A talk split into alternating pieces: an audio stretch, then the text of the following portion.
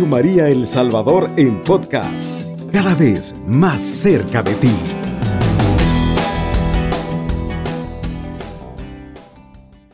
Estamos por gracia del Señor y también estamos compartiendo un momento muy particular. Estamos haciendo un poquito la presentación de este programa que pretende ser una respuesta pastoral a muchas de las cuestiones nuestras que son desafiantes.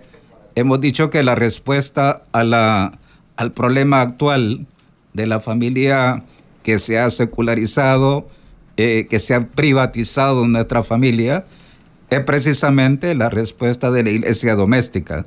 Esa es la respuesta. Veíamos, entre otras cosas, que hay una conexión íntima entre Monseñor Romero y, por supuesto, el Papa de la familia, el Papa Juan Pablo II, que en su momento nos presentaba ese desafío de hacer de todas las familias cristianas, de todas las familias bautizadas del continente, él los invitaba para que nosotros eh, trabajáramos, hiciéramos de esas familias iglesias domésticas, decía en su momento el Papa Juan Pablo II. Eso en su momento lo recogió eh, Monseñor Oscar Romero en la homilía del 30 de diciembre de 1979. Desde entonces nosotros hemos tenido un progreso teológico muy sugerente y quizás en este tiempo para cualquier sacerdote que el obispo le dé el encargo de asesorar la pastoral familiar, eh, siempre se va a encontrar con el siguiente, diríamos, escollo de la pastoral. Ante la praxis de los movimientos de familia, ante lo que realizan las parroquias, casi siempre los asesores se preguntarán, ¿y cuál es nuestra situación? ¿Qué es lo que tenemos que hacer nosotros de cara a este genoma tanto de la sociedad como por supuesto de la iglesia? Si uno recorre el panorama, nos vamos a dar cuenta que existen tres modelos de pastoral.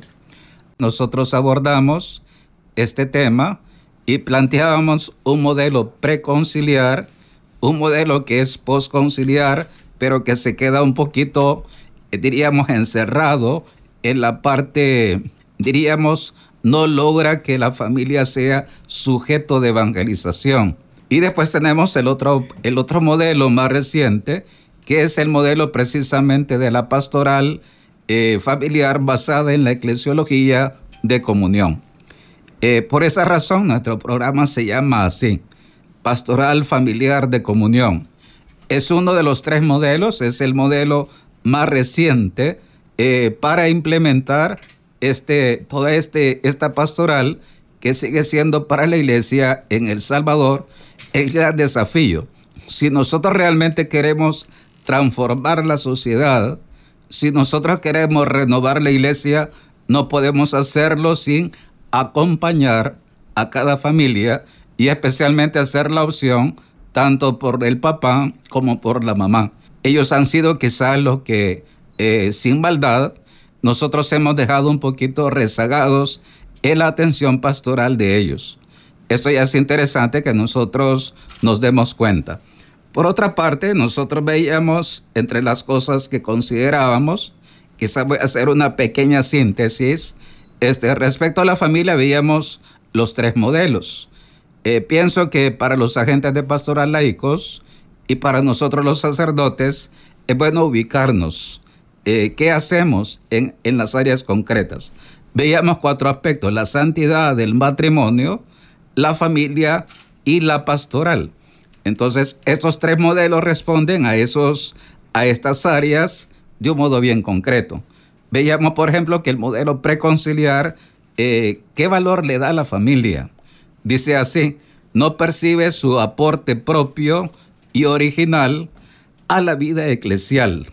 Eh, solamente al tener una fuerte carga canónica, es que se hace esa la impronta. Si nosotros recorremos la historia, nos damos cuenta que desde la paz constantiniana hasta el Concilio Vaticano II, no era fácil para los canonistas vislumbrar una dimensión eclesial de la familia. Fíjese lo que estoy diciendo. ¿En qué sentido? Que cuando se introdujo en los debates del esquema eclesiológico del Concilio Vaticano II, muchos obispos y cardenales no eran capaces de ver la relación de la familia con la iglesia. Vamos a decirlo en palabras técnicas. No veían la dimensión eclesial de la familia, que eso es lo que le pasa a este modelo preconciliar. Ellos reducen la familia a ese, diríamos, al fin procreativo. Después nosotros tenemos un segundo modelo, que es el del, decimos así, pastoral sectorial de expertos, casi siempre que no son los expertos.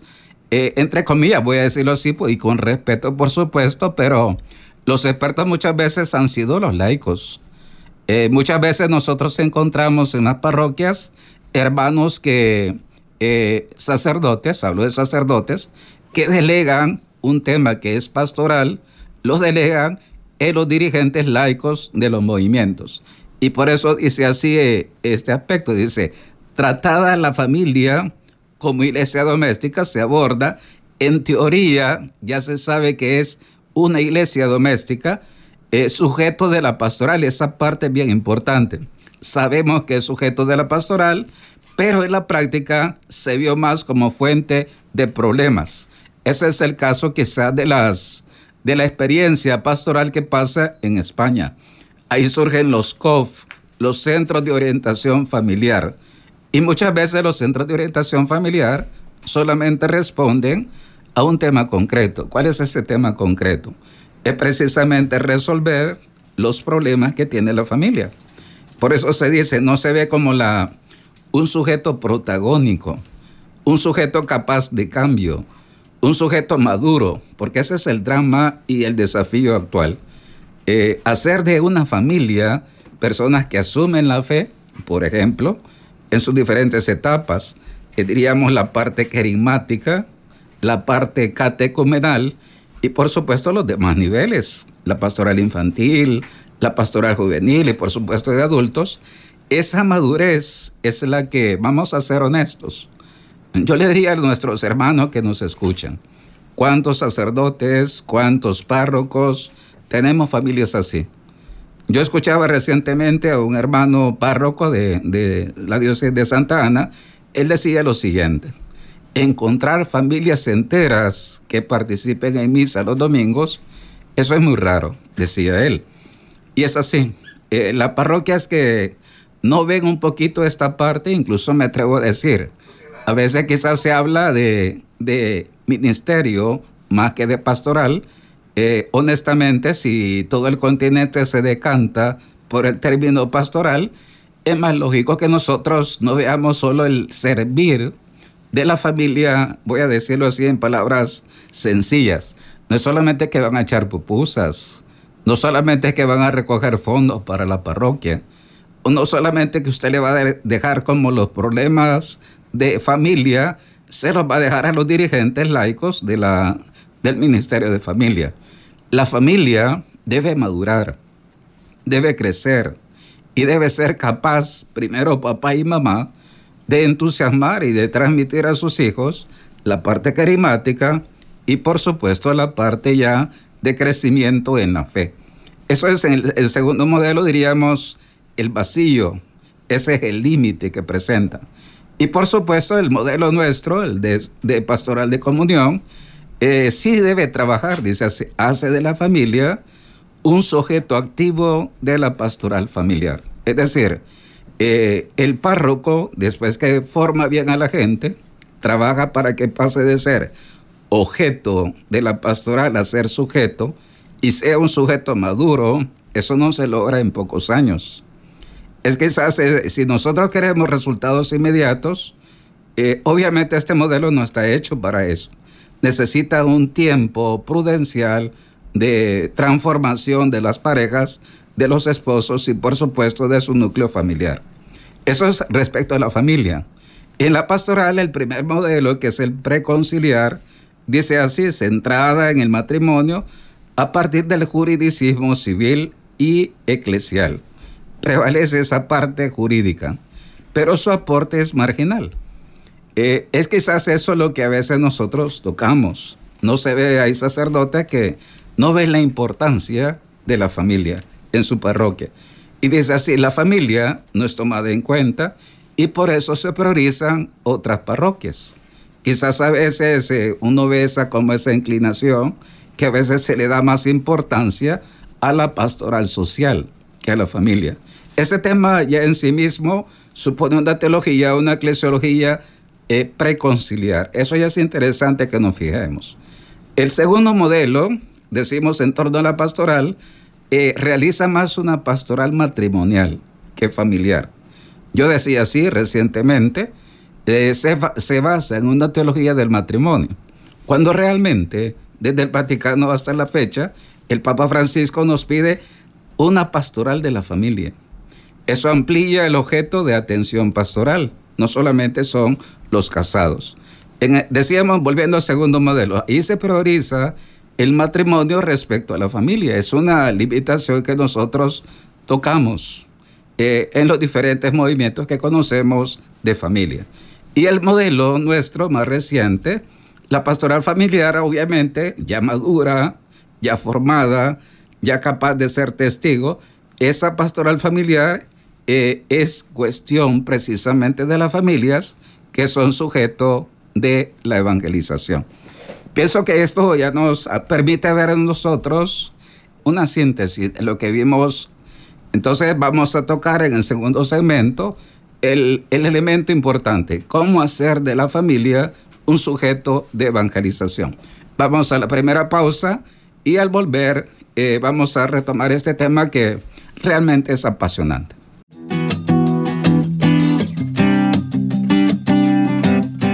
Radio María El Salvador en podcast, cada vez más cerca de ti.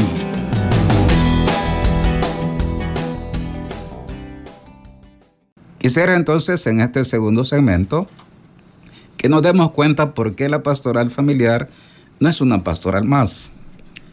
Alguien decía, decía, yo escuchaba hace algún tiempo a uno de los obispos de nuestra conferencia, decía, eh, ha sido la cenicienta de las pastorales.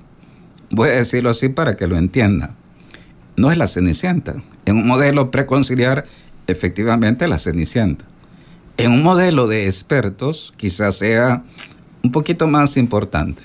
Pero en el modelo de la pastoral familiar de comunión es el genoma de la, de la parroquia y de la sociedad. Esto es bien importante decirlo. En esta misma emisora yo escuchaba a un sacerdote eh, con el cual establecimos un vínculo, un sacerdote nicaragüense, especialista en familia. Este, él dirigió un programa que decía así, La familia, el camino de la iglesia. Es muy interesante ese programa. Tiene, se transmitió en Radio María de Roma. En su momento yo se lo hacía ver un poquito a la, a la dirigencia de esta radio, que en esa línea realmente los agentes de pastoral, hablo en mi condición de asesor diocesano de pastoral familiar, eh, es bien importante que actualicemos la teología, la eclesiología que manejamos. Abordo un poco este tema. La familia es el primero y más importante camino de la iglesia. Esta afirmación el Papa Juan Pablo II lo hace en la Redentor Hominis y por supuesto la hace después en el tema de la Carta a las Familias. Eh, dice así, la iglesia considera el servicio de la familia una de sus tareas esenciales. Es decir, no es accidental. Lo esencial quiere decir la iglesia no es iglesia si falta este elemento. En este sentido, es una cita de la Carta a las Familias, eh, tanto el hombre como la familia constituyen el camino de la iglesia. Es interesante cómo el Señor se une a todo hombre. Esa es una de las afirmaciones del Papa Juan Pablo muy bonitas. Desde que, desde que el verbo de Dios se encarna, su humanidad está unida a todo hombre. Eso es bien interesante. Y es obvio que Jesús se encarna en una familia se revela en una familia. La Sagrada Escritura está hecha en clave familiar, desde el Génesis hasta el Apocalipsis. Es un camino de ascenso a Dios, la familia, y de conocimiento verdadero del hombre en Cristo. Esto es bien importante entenderlo. Si nosotros, voy a traducir el ascenso, ¿quién me va a llevar a Dios? Papá y mamá. Es importante que ellos no desdibujen la imagen de Dios en ellos. Y esto es una misión que no es sencilla. Solo asumir esa parte para el papá y la mamá, eso ya es, eh, ya es eso, esa parte ya indica que la familia está asumiendo su vocación y su misión. Después dice así, y del conocimiento verdadero del hombre en Cristo. Cuando los papás reciben la fe, crecen en la fe, asumen la fe y después le irradian a su núcleo familiar, es entonces donde la familia, eh, diríamos así, esa epifanía del mismo Dios en las tinieblas del entorno que obviamente es, diríamos, hay bastantes tinieblas en la actualidad, especialmente en nuestra cultura líquida. Se trata de evangelizar reconstruyendo al sujeto cristiano. Voy a decir esta frase porque es bien interesante.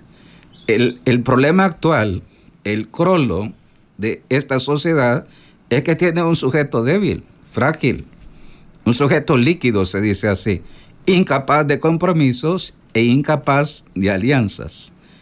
Entonces, cuando nosotros eh, evangelizamos al sujeto, lo transformamos de ser, diríamos, blando, eh, incapaz de establecer la vida de fe y de crecer en ella, y lo hacemos un hombre testigo, voy a decir así, con vocación martirial, se supera una pastoral donde las acciones han sido lo principal. Ese ha sido quizás uno de los puntos frágiles en lo que hemos hecho, porque se ha hecho más acciones que ir a la esencia de la familia.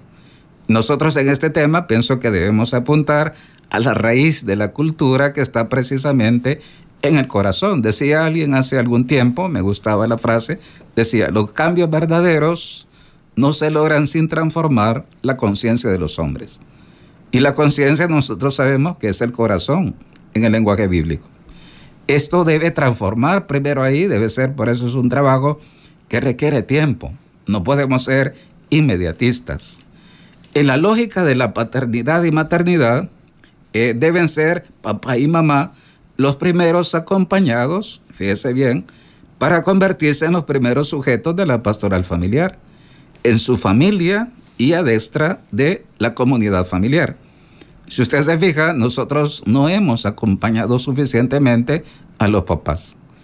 Al menos en mi experiencia en la, diócesis, eh, pienso que lo comenzamos a ver bien claro. Nosotros, yo como párroco por lo menos lo puedo compartir, lo estoy haciendo en esta parte y los resultados que uno toca en las familias son impresionantes. De hecho, a mí me toca, en su momento yo hablaba con el obispo cuando yo pedí el nombramiento de ser párroco donde estoy, es una periferia urbana. Yo por eso la pedí cuando el Papa eh, Francisco dijo, hay que ir a las periferias, a las periferias urbanas. De ahí surge mi opción de pasar de una parroquia más, más digamos, más urbana a menos urbana. Y específicamente a una periferia donde es bastante famosa por la desintegración y la violencia, que es obvio si uno entra a este tema, este, a este tejido, aquellos párrocos que trabajen, donde nosotros sabemos que hay mucha desintegración, y voy a decirlo así, muchas pandillas. Esa es nuestra realidad de las periferias. Cuando nosotros trabajamos ahí, no es fácil curar a una familia. Y es impresionante cuando Dios, eh, nosotros hacemos la opción y vamos transformando esa familia es impresionante el cambio que vamos viendo, comenzando por la mamá. Muchas veces al frente está una madre. Eh, al hablar de desintegración no estamos hablando de hogares bien constituidos, con matrimonios. La mayor parte de, de nuestras familias están desintegradas, heridas. Si empezamos a curar a la madre, ella misma es el foco en torno al cual gira todo el núcleo de la familia. Dice el Papa en la Carta a las Familias, el número 2, es un camino común, aunque particular, único e irrepetible. Como irrepetible es todo hombre. Un camino del cual no puede alejarse del ser humano. Esto ya es interesante que lo veamos en ese planteamiento que el Papa hace tanto en la Redentor Hominis y después madura más en la Carta a las Familias. La pastoral familiar, por tanto, sin pretender agotar los demás servicios pastorales, esto es bien importante que lo escuchemos, A veces los sacerdotes somos muy celosos, a veces quizás por una falta, una buena formación eclesiológica, eh, se dan como ciertas rivalidades entre pastorales. Es interesante escuchar esto. La pastoral familiar no pretende agotar todas las pastorales. Es una dimensión esencial de la evangelización, porque la misión pastoral de la iglesia desarrolla la vida cristiana, cuyo lugar primero y propio para nacer y crecer es la familia. ¿Dónde nace la iglesia? En las iglesias domésticas. Nosotros eso lo tocamos. ¿Qué quedó en pie? No quedó en pie en la parroquia, hermano. Nosotros quedamos en pie virtualmente, pero eh, lo que quedó en pie realmente que fue la iglesia doméstica, aquellas familias que querían ser iglesia, luchaban por ser iglesia a pesar de los límites presenciales que teníamos. Ahí en la familia donde se recibe el don de la vida, donde se descubre su sentido y debería vivirse su plenitud. Es bien bonito decirlo. La vocación fundamental, decimos, e innata, es el agape o el amor verdadero o la caridad revelado en el amor de los propios padres, a lo cual se responde con el amor del Hijo y el amor fraternal. Amor polifacético, en su momento, es bien bonito decir esto, que construye la comunión interpersonal, primero dentro del hogar, después en la parroquia y por supuesto después en las macro relaciones de la sociedad. En este punto conviene subrayar dos equívocos que se dan de la pastoral familiar. La pastoral familiar no absorbe a las demás pastorales. Esto es bien importante para los hermanos que piensan que van a encontrar un competidor. No, no, realmente no. La evangelización es tan amplia que difícilmente podemos, eh, no somos pulpos para llegar a todo. La pastoral familiar debe definir su objeto, su peculiaridad, su especificidad y obviamente eh, en el amplio panorama de evangelizar es un punto aspecto, un punto esencial, pero no es el único. La pastoral familiar también tampoco es la suma de las pastorales existentes, volviendo superflua eh, las demás pastorales. Es una pastoral entre otras pastorales que definitivamente hay que atender. Pienso que estos dos elementos ya nos permiten entender que esta pastoral se integra en una pastoral de conjunto y por supuesto en esa armonía los artífices de esta sinfonía somos los pastores. Pienso que eso ya nos da un poquito de sentido a lo que venimos diciendo. Eh, trabajar por el sujeto, hacer de la familia un sujeto, es el gran desafío que realmente, si lo tomamos, es comenzar a reconstruir la cultura del Salvador en su raíz. Eh, a nivel parroquial y por supuesto a nivel de sociedad.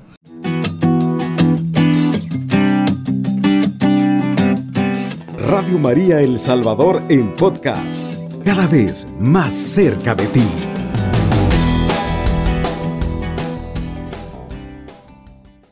Pienso que para los que estamos involucrados, por gracia de Dios, yo lo veo así, en la pastoral familiar de nuestras diócesis, de nuestras parroquias, en los movimientos de familia, pienso que es muy oportuno que nosotros vayamos primero, yo invitaría esto, eso es una llamada para que nosotros hagamos una conversión pastoral. Realmente el Papa Francisco así arrancó, él lo ha acentuado, Aparecida también lo, ha acentuado, necesitamos todos una profunda conversión pastoral. Eso quiere decir que vamos a examinarnos, vamos a hacer una autocrítica de lo que hemos caminado y por supuesto también vamos a actualizar la eclesiología que estamos manejando. Hemos hablado de dos aspectos. Hemos hablado del modelo, que, ¿por qué se llama pastoral familiar de comunión? Diciendo que es el tercer modelo, el modelo más reciente, es el gran desafío que tenemos las diócesis. Eso es importante que lo sepa el asesor diocesano y los equipos diocesanos y por supuesto los demás equipos eh, que siguen en el orden hasta llegar a las parroquias. Ese es un elemento. Y el otro elemento es por qué es tan importante hacer de la familia un sujeto de evangelización. Para que los oyentes vayan como saboreando este tema, que no es un tema, diríamos, de masa, no pretendemos eso, es un tema que va al quid del problema pastoral, uno de los temas esenciales de la pastoral actual.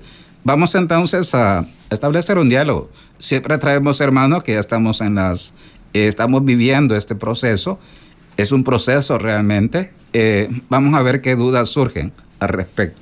Escuchamos las dudas que puedan tener. Eh, a mí me, me daba una inquietud muy grande porque nosotros ya estamos, como usted dice, en un proceso de la pastoral familiar en la diócesis y en nuestra parroquia. Entonces, eh, usted decía algo importante que a veces en las parroquias y a nosotros nos pudo haber sucedido en algún momento que eh, la, la, función que le dan a, a, los a la pastoral familiar, por decir algo, en otras parroquias es como de actividades. Eso es, sí. Y que los sacerdotes pues delegan esto. Entonces mi inquietud es esta, si yo soy parte de un equipo de pastoral familiar donde todavía no tenemos el modelo claro de una pastoral familiar, Así es es nuestro párroco el que nos tiene que enseñar. Sí. Pero si los, la mayoría de sacerdotes no le dan la prioridad a la pastoral familiar y delegan su responsabilidad, ¿cómo tienen que hacer ellos para formarse? Porque también ellos tienen que asumir lo que es la misión de la pastoral familiar. ¿Cómo van a hacer ellos? Porque hay material, hay material, pero ¿cómo harían ellos? Porque de hecho, si yo empiezo a escuchar que mi función es otra en la pastoral familiar, como asumir mi responsabilidad como madre sobre mis hijos. Entonces, ¿cómo podemos hacer para que va a empezar esa inquietud? Entonces, me imagino que se van a empezar a buscar respuestas. Es clave la formación permanente del clero. Eso es bien bonito decirlo. Los sacerdotes no podemos realmente seguir con una eclesiología preconciliar.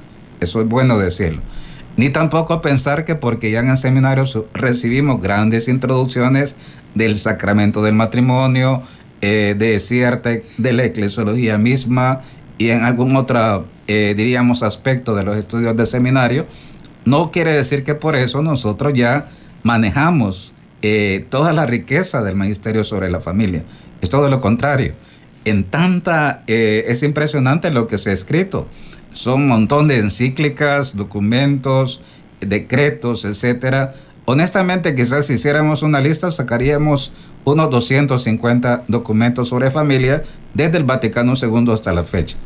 Eso quiere decir que entre tanta, tanta riqueza doctrinal, ahí lo difícil es saber sacar lo esencial. Ese quizás es el reto para nosotros los sacerdotes. ¿Dónde están las claves esenciales del magisterio? Y eso obviamente requiere que los expertos nos lo expliquen. Eh, yo sugiero para todos los sacerdotes encargados el curso que da la CEVITEPAL, el Centro Bíblico, Teológico y Pastoral de América Latina, del CELAM. Eh, es importante, si usted es asesor y su equipo diocesano también, es necesario que hagamos el diplomado en pastoral familiar primero, al menos. Y después que vayamos actualizándonos y enriqueciéndonos con los subsidios que se han elaborado. Este, gracias a Dios, nosotros en Santa Ana eh, ya hay bastante camino recorrido. Eh, se acaba de publicar el subsidio que se llama así, Pastoral Familiar de Comunión. Eh, eso ya está disponible para el sacerdote que lo quiera o la gente de pastoral también, y que es precisamente el que nos está sirviendo para darle vida a este programa. Diríamos la eclesiología que el Papa Juan Pablo plantea en la Redentor Hominis y también en la Carta a las Familias. Eso es interesante. El Papa comienza así diciendo, el hombre es el primer camino de la iglesia. Es decir, Cristo al hacerse hombre opta por el hombre y debe ser también la opción de la iglesia. Pero en la carta a las familias, el Papa Juan Pablo dice, pero el primer camino del hombre para ser persona humana es la familia. Por eso es válido decir que la familia es el primer camino de evangelización para la iglesia. No es el único camino, pero sí es un camino muy importante para la iglesia. Y es una de las cosas que honestamente nos permiten pasar de ser solo creyentes a ser discípulos. Y cuando decimos que la familia está llamada a ser sujeto de evangelización, es hacer de la iglesia discípulos del Señor. Eso hay que recordarlo del mandato misionero. Vayan, hagan discípulos de todos los pueblos, de todas las naciones. El Señor no nos pide solamente a los creyentes. Nos dice, háganos crecer, háganlos madurar. Y la iglesia naciente arrancó con las iglesias domésticas de la gentilidad. Eso es bien interesante decirlo. Eh, agradecer el espacio que nos brinda Radio María. Es un momento, una oportunidad de oro para todos nosotros. El hecho de que se abran las puertas para enriquecer lo que hacemos en las parroquias, eso ya es interesante. es algo que realmente nosotros valoramos, agradecemos y ponemos en las manos de la Sagrada Familia, porque esa fue la primera iglesia doméstica del verbo hecho carne, del que nos enseña lo que es el, amor hecho carne. Él es el amor con mayúscula hecho carne, y eso es la esencia de la familia. ¿Dónde la aprende él? Aprende con nuestra madre, la Virgen María, y con San José. Ellos son el modelo que nosotros vamos a seguir y obviamente que para todos nosotros eso nos inspira y nos da la fuerza para saber que estamos haciendo un trabajo realmente no periférico, sino eh, un, un, trabajo de fondo. Invito para que todos los que ya están trabajando en la pastoral familiar, este, obviamente estamos introduciendo el programa. Eh, eso quiere decir que vamos a ir entendiendo poco a poco que se trata de algo realmente de fondo y que nos interesa a todos. Estamos en un momento de cambio histórico. Es importante que nosotros como iglesia también nos demos cuenta que es necesario que nos actualicemos y demos respuesta al desafío actual de nuestro país. No podemos realmente dejar a la familia como se ha dejado. Hasta ahora la familia no se le ha dado los cuidados que la familia debe tener es muy importante que nosotros nos demos cuenta que si atendemos a la familia con todo lo que comporta, no solo es del agua, no solo es la vida, no solamente es la vivienda y el trabajo, que eso el Estado, eh, honestamente, es un deber del Estado. Es la otra parte. ¿Qué vamos a hacer para convertir el corazón de la familia, comenzando por el corazón de papá y de mamá? Y después, ¿cómo vamos a lograr que todos ellos sean una auténtica comunidad de vida y amor? Bien, entonces para todos nuestros oyentes, eh, agradecemos este momento, todos ustedes desde, desde esta cabina que es muy querida para nosotros.